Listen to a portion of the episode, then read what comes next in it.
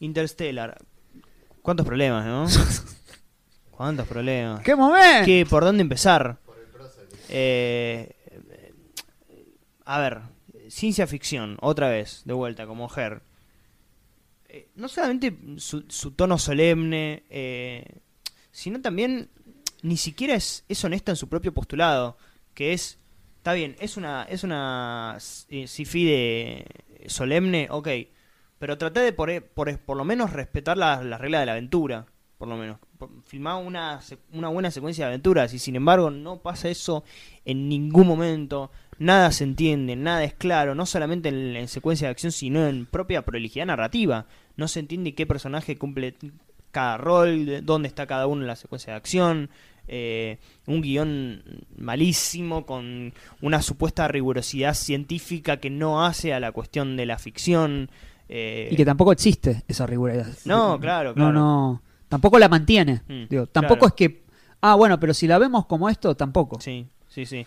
De hecho, es una de las, de las, eh, ¿cómo decirlo? De las, de los puntos a favor que suelen, que suelen achacarle a la película, que respeta ciertas reglas científicas, como si eso fuera una norma de- del cine, cuando justamente el cine, la diferencia de la realidad es que siempre está como corrida un, un punto. No, es algo que, que decimos muy, muy recurrentemente a lo largo de este podcast, que es el cine no es la realidad que es justamente lo que decía Hitchcock, ¿no? que, el, que el cine no es no es una porción de vida, sino es una porción de torta. No, además como- se puede hablar de la realidad a partir de un desplazamiento. Claro, no sí. necesariamente. O sea, el cine habla de la realidad, por Sí. supuesto. Pero lo hace, lo, eh, lo puede hacer a partir de mil millones de maneras. Mm. No es necesario que aparezca un tipo eh, eh, deprimido como para que nosotros entendamos que el tipo está deprimido. Estoy Sí. poniendo un ejemplo muy Sí, sí. tonto. Y aparte que tiene esta cosa de que eh, es de esas películas que vienen a hablar de la humanidad, ¿viste? Como, qué sé yo, eh, como si Vértigo no, no, no abarcar ese tema. Sí, sí, digamos.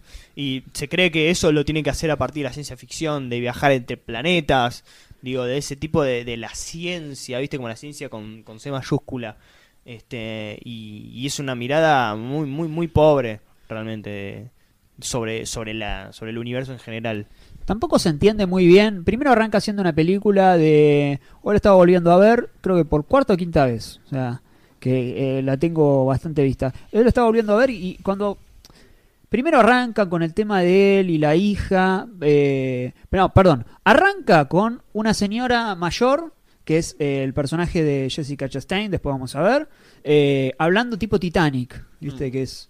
Bueno, él era un granjero. Corte A, abrupto, a eh, una granja. Corte A, eh, un, eh, un eh, Matthew McConaughey en un, eh, pi- siendo piloto. Corte Sí. A, McConaughey despertándose. Mm. No se entiende nada, ya en el comienzo. Mm. decís, pero ¿cómo este es el pasado? Y ahora es una granja, y ahora es un sueño, y ahora él se despertó. Y Sí. ya ni bien se despierta, aparece esta eh, Marv eh, a decirle, eh, un fantasma, un fantasma. 80 veces le dice lo del fantasma, algo que hace que esa supuesta vuelta de tuerca sobre el final, que es patética, que no, no tiene, si hablábamos de, de, de lo científico, bueno, eso es insostenible. Sí, Lo, de, claro. eh, lo de él avisándole desde el otro Mm. lado Sí. eh, que no vaya. Eh, bueno, es muy obvio lo del fantasma. Tampoco se entiende las escenas. Ellos están comiendo en el comienzo con Chalamet y con la hija. Y es nada. Es nada. Es, son unos primeros planos a ellos Mm. y es. No se entiende. No se entiende dónde Sí. están. eh, los valores son siempre los mismos. Mm. Eh, no hay ni siquiera una, no sé, una leve inclinación. Uno puede decir, bueno, acá un, un picado porque él está hablando y hay un eh, cierto poder de él sobre ella. Es nada. Y es lo que tiene su cine, ¿no? Que básicamente se, se, o se basa en el ritmo. Sí. Digamos, que no tiene una noción de valorización de plano. No, no, no tiene noción de encuadre, no tiene noción de espacio. Eh, uno ve cualquiera de las películas de Batman y no se entiende, no se entiende absolutamente nada de qué está pasando. eh, no solamente por la mala iluminación de las películas, sino por la, por la noción de, de espacialidad. Digo, no se entiende qué personaje está en cada lugar, quién ataca a quién. De- el único plano que siempre se, se menciona como el conocido de, de Nolan es ese que está el, el tipo con la, con la careta de- del guasón. Es el único plano que todo el mundo conoce porque claramente es un traveling hacia adelante, es la cara del guasón, la, la careta, y bueno, evidentemente hay algo pensado ahí, pero después todo es inquilombado, todo es desorganizado, no hay una estructura de física, de, de, parámetros físicos. Eh, por eso digo que no es honesta ni siquiera en su propio postulado, no es que es una ciencia ficción y que se respeta en términos de, bueno, de, de aventuras, digamos. Ni siquiera es eso. No, eh, eh, tiene una cantidad de problemas eh, en, todas las, en, todos los rubros. Por eso, bueno, está en, en el podio. el personaje protagónico, hmm. que ya es un granjero que también es piloto de la NASA. Hmm. Ya, bueno, está bien, te, la tomo. el verosímil se va un poco de carajo, pero está bien. y al mismo tiempo se está acabando el maíz. El tipo se la pasa tomando cerveza, le chupa un huevo, evidentemente. Eh, cae por una antena, por una... Eh, no recuerdo ahora el nombre exacto, eh, y detecta que, ah, bueno, si seguimos por acá con la camioneta, ¿por qué? Porque... No, porque sí. y siguen con la camioneta y caen en, en la central secreta que nadie conoce de la NASA que justo está ahí donde ellos viven. Este que era piloto. Cae ahí, lo, no me acuerdo si ahora si se le electrocuta o bueno, pierde conocimiento. Eh, no sabe dónde está la hija, porque no la ve, se, despierta en esa, eh, en esa base y se encuentra con un robot caminando. Y le dice, ¿qué pasó con mi hija? Y el robot nada, no le contesta, no, no, no, le puede contestar nada. Y aparece Anne Hathaway con, eh, con las manos en el bolsillo. Y él, y, ella le dice, bueno, contextualicemos, no sabe dónde está la hija. Apareció en una base que no sabe lo que es. Se, acerca a la señorita Brandt y le dice, bueno, yo soy la señorita Brandt. dice, y él le dice, ¿Brandt? Yo tenía un conocido que se llamaba Brandt. Que claro, es porque eh, Michael Caine, que va a aparecer una escena luego, es eh, ya se conocían. Pero no tiene sentido que lo diga en ese momento, porque eh, te despertaste de repente y eh, estabas preguntando por tu hija, preocupado por tu hija, y vas a decir, ah, yo tenía un conocido que se llamaba Brand. Y ella le dice, eh, dice otra cosa, no me acuerdo qué, y, ella, y él le contesta, bueno, pero no era tan lindo como vos. Pero la puta madre. Claro. Pero... Sí, sí. Y es, y es torpeza narrativa. Es, porque se le está dando esa información al espectador, pero no se sabe dónde dársela.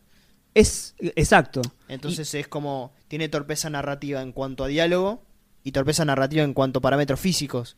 Y en Entonces, sí, en cuanto a un chiste eh, equivocado, es un chiste de otra película. Hay películas en las que sí se da eso de que, eh, bueno, no importa el verosímil, pero acá es una película que, que, le interesa supuestamente el verosímil mm. y la seriedad y este personaje que tiene que está preguntando todo el tiempo con la hija, a punto mm. tal que no sabes por qué se va, porque, o sea, sí, se va supuestamente para salvar a la, humanidad, pero eh, está todo el tiempo llorando por la hija allá en fuera de la Tierra. Y bueno, eh, se encuentra con Michael Caine y Michael Caine le dice, ¿cómo llegaste acá? No, bueno, una antena que encontré por ahí. Dice, ah, bueno, eh, eh, bueno, nosotros estamos con una misión. dice, vos sos bueno. así que, mira, te voy a contar toda la misión secreta que tenemos. Toda te la voy a contar a vos que llegaste acá de pedo y que no... Bueno, y contame, bueno, la humanidad está en peligro y necesitamos a un piloto. necesitamos ahora. Así que eh, mañana, anda, saluda a tu familia y mañana te subís. Pero, ¿te parece? Sí, me parece. Mm. Para mí. en cinco minutos pasó de estar ahí a un lugar que no conoce, que no sabe quién es, con un robot, con eh, Anne Hathaway, a aceptar, salvar a la humanidad. Un piloto que cayó de casualidad. No, es, Para es mí, una vergüenza. La, la frase eh, la humanidad está en peligro, es como. es imposible que, sea bueno si dicen eso, ¿eh? Porque viste que en días de vinilo está el personaje de Baraglia, que hace como una especie de, ensayo de una película de ciencia ficción mala y dice: La humanidad está en peligro. es imposible que sea buena después de eso. Pero bueno. No solo está cuando Nolan sobreexplica, sino que también en Dunkirk.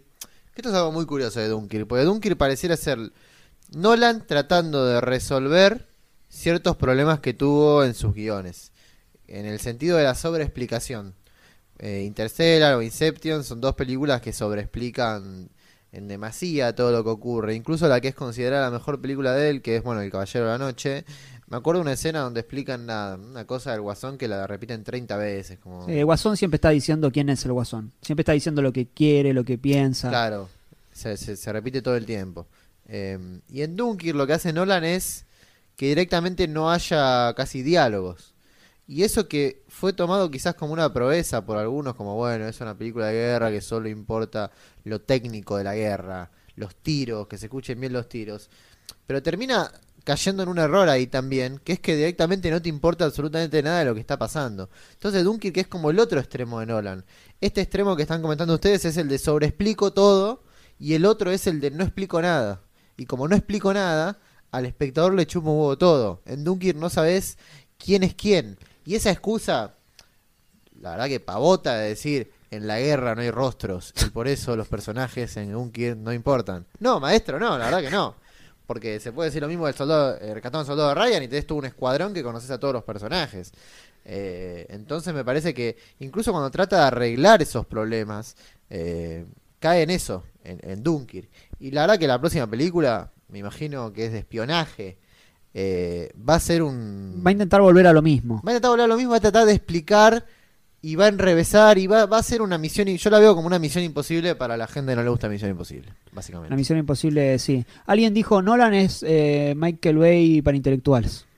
Como, porque claro, no se entienden nada las escenas, pero eh, te digo que es como enrevesado, como una cosa dentro de la otra, Sí. una mamushka de... Le falta hacer una de terror, Sí, nada más. bueno, ya hizo Que- varias. Eh, además, me parece que eh, después eh, tiene otros inconvenientes. Eh, Interstellar, el mejor personaje es el robot. Digo, Claro, Ya eso, bueno, claro. es lo dice Te digo una cosa, la, Ta- verdad, la verdad que no me acordaba que había un robot. Sí, hasta, Tars. que hasta que lo hablaron ahora. Tars se llama. Eh, sí, es un, robot. Sí. Bueno, está la escena en la que se confiesan amor Anne Hathaway y, y va que le dice la ciencia es el amor. Le dice, Esa es la peor escena de la película. ¿cómo le dice? ¿Qué, qué le- No, no, la, la- no sé si es la, que- es la que a vos te referís, pero la Sí. escena del monólogo de Anne Hathaway. Sí, El amor. El amor. El amor y yo me tengo que ir a buscar el amor en el planeta y los planetas. Sí, pero en, en un momento eh, la película se vuelve, bueno, ellos se van ahí y aparece Michael Caine y después se mueren todos y después pasan a un- como una realidad paralela y después van a, una- a unos universos. Hay un momento cuando ellos, eh, cuando Michael Caine quiere convencer a McConaughey, miren, miren cómo lo justifica a, a partir del guion esta eh, casualidad. De, bueno, pero hace cinco minutos, en un momento McConaughey le dice, pero hace cinco minutos yo no sabía nada, ¿por qué? Dice, bueno, ellos te trajeron acá. Claro, dice, Michael Caine dice, ellos. Y McConaughey le dice, ¿quiénes son ellos? Y, Michael Caine tira la pelota afuera. Y, y- y la escena termina con eh, McConaughey diciéndole, ¿quiénes son ellos? Claro, eh, el espectador escucha, ¿quiénes son ellos? Y uno que habla, de aliens, extraterrestres. Y van a los planetas y no hay una verga. Hay agua, hay un, hay un planeta que es agua. Y son tan boludos que casi se ahogan. De lo único que hay. Hay otro planeta que es el planeta Matt Damon. Está Matt Damon nada más en ese planeta. Que además los conoce a ellos. Es como que todos se conocen entre todos. Llega y les dice, no, bueno, pero Matt Damon está puesto para contarte que, tu- que todo esto era una trampa para que ustedes formen parte de... Es como pasión de gavilanes en el espacio. Sí, un poco sí. Sí, sí, sí. Lo que tiene también es, una cosa que me molesta a mí es, eh, ahora pensándola, que es el tema del agujero negro. Como No, que a partir del agujero negro se pueda justificar absolutamente todo lo que pasa en el tercer acto, ¿no? Como, porque hablamos ciencia de verdad, no se sabe todavía en 2019 qué hay si te metes en un agujero negro. Sí. No se sabe, la ciencia no lo sabe. Y esta película que plantea esto, ¿no? De, de- de una cosa fáctica, verídica de la ciencia, se mete en un agujero negro la película, Matthew McConaughey, pero no quiere decir que eso pueda justificar todo lo que pase, o sea, todo lo que pasa luego. No tiene, no, no, no, no, no hay ningún tipo de sentido. Es un, el tercer acto es un sinsentido. Y es un poco medio hereditario también en ese, en, en ese aspecto. Por eso te digo, porque va y vuelve, va y vuelve. Ahora, me- ahora se murieron, ahora la escena en la que McConaughey llora eh, cinco minutos porque todos los familiares se le murieron. Ahora vamos a eh, Confesión de Amor con Anne Hathaway. La peor relación de amor de la historia es la de Anne Hathaway. Hablando cursi de la, del amor, no se dan un beso en toda la película. Vuelve él para encontrarse con la hija, a la que estuvo eh, llorando eh, durante también toda la película, hablando de la hija y, la- y el karma de haber viajado porque la hija no estaba de acuerdo y la hija además después se da cuenta. Con esa además ese montaje paralelo cuando él está con Matt Damon, que Matt Damon se aleja y le dice, me estoy yendo. No, ahí está la, sobreexplicación. Matt Damon se aleja y le dice, me estoy mirá que me estoy yendo, ¿eh? Te voy a robar la nave, le dice. Y, y hay un montaje paralelo al mismo tiempo con eh, Jessica Chastain en la camioneta eh, con un tipo al lado. ¿Por qué? Porque no, no hay ningún... No, no es que, bueno, esa escena está pasando algo que tiene que ver con eh, lo de McConaughey. Eh, Y aparte al final tenés lo de la... Que la Tierra ahora es como un plano así circular, que la Tierra es sí, como es como Sí. cónica. ¿Qué sé es yo? un cubo, sí. Eh, en el final se reencuentra con la hija y vos decís, bueno, bueno, se reencuentra con la hija, este es el momento emotivo. No funcionó durante tres horas, pero este es el momento emotivo porque se reencuentra con la hija. Adivinen cuánto dura esa escena. Y dos minutos. Un minuto cinco segundos. Contados. ¿Y, y qué le dice la hija de grande? Que además no emociona porque es otra actriz. No es Jessica Chastain avejentada. Es, primero viste una Ellen nena, Burstyn. después viste a Jessica Chastain y ahora ves otra actriz, una Alita de Lázaro en, eh, casi en coma. Y entra este personaje que además supuestamente es el personaje... Es el tipo más conocido del mundo, no lo reconoce nadie en la, en la sala. Eh, y le dice, ¿sabes qué? Tenés que ir a buscar a Jessica Chastain. Un personaje que tampoco... No, no, no. A Hathaway. A Anne Hathaway, perdón. Que además eh, ella ni la conoció. La verdad. Eh, o, bueno, la conoció dos minutos cuando era chica. Pero bueno, ponele que, eh, que se conoció la historia y, la- y- y pasó a conocerla. Le dijo, anda a conocerla y se va de vuelta a buscar a la persona que jamás besó en, Fin. en toda su... También hay, hay un tema que nos olvidamos mencionar que es Hans Zimmer. Mm. Hans Zimmer, porque se, re- se resalta mucho, bueno, pero emociona porque el tema de Interstellar. Siempre se habla, es muy bueno el tema de Interstellar. Sí, es muy bueno. Eh, a mí me cuesta mucho escuchar el tema sin relacionarlo con la película. Mm. Eh, pero ¿por qué se dice que el tema es muy bueno? ¿Se dice porque el tema es bueno de verdad? ¿O se dice porque aparece ocho veces en la película? Ocho veces aparece ese tema. Que es un tema así, eh, eh, eh, que, que, que parece emocionar. Pero está puesto cuando. Está puesto en el comienzo, por ejemplo, la primera vez que aparece es cuando están eh, buscando un dron en camioneta. ¿Por qué? Un tema emotivo cuando están yendo a buscar un dron. O cuando, no sé, McConaughey está viendo por la ventana, está viendo cómo, cómo crecen las plantas y está ese tema de vuelta. Lo utiliza todo el tiempo. Entonces, claro, ah, el tema de Interstellar. Sí, bueno, claro, eh, un tema de que durante tres horas lo escuchás ocho veces se te va a quedar pegado. Eh, además de que, bueno, el, el- el tema en sí no tiene, no es como hace, por ejemplo, Spielberg eh, con John Williams, que es el que el tema está pensado con la escena. Entonces, o, o en Carrie, eh, Donaggio, que vos ves la secuencia final de Carrie, y claro, si vos escuchás el tema por separado, es un quilombo, porque primero está en el cielo, después es el infierno, después está en el cielo, después está en el infierno, porque va bajando y va subiendo. Taxi Driver, Bernard Herrmann, que es como jazz y después y después jazz de vuelta. Eh, ¿Pero por qué? Porque la escena de la película va, va teniendo ese tiempo. Acá en Interstellar es el tema.